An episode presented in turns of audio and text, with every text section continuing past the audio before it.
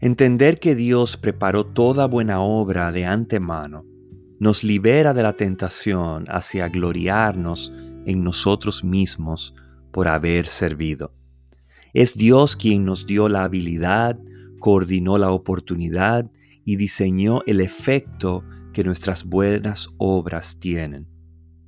Entendemos que a fin de cuentas, servir es un gran privilegio, pues nos coloca justo dentro de los planes y dentro de la voluntad del Dios eterno.